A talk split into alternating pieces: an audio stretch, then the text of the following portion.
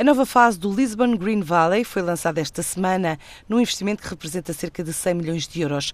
Pretende cativar a classe média alta para o coração de Sintra, sem esquecer o contacto com a natureza. Assim descreve o projeto Gilberto Jordan, o CEO do Grupo André Jordan. É, é dentro de uma floresta, que é a Serra da Carregueira, e dentro dela tem esse empreendimento que é um clube de campo e que vai sendo desenvolvido em fases.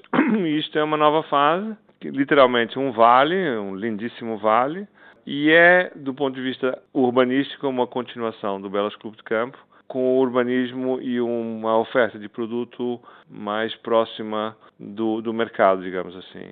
No sentido em que são apartamentos, a, arquitetura é muito contemporânea, sem ser fria, sem ser impessoal, um, baixíssima densidade e muito apostado a públicos exigentes, sem ser exagerado no preço.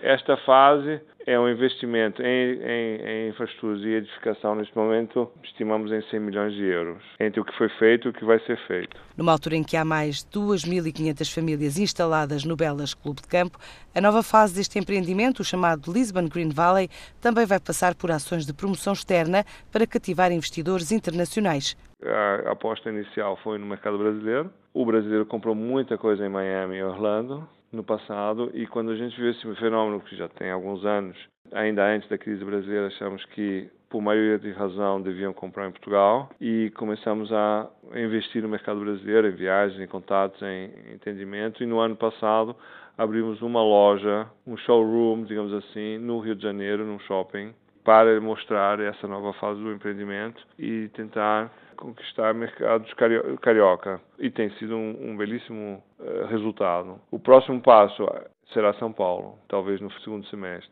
O Grupo André Jordan espera dentro de 4 a 5 anos ter o empreendimento vendido. Para já, avança com a fase de construção, que tem o prazo de execução de 3 a 4 anos. Um novo hotel de quatro estrelas vai nascer ainda este ano na Ribeira do Porto, fruto do investimento de 7 milhões de euros que já recebeu a atribuição de utilidade turística prévia.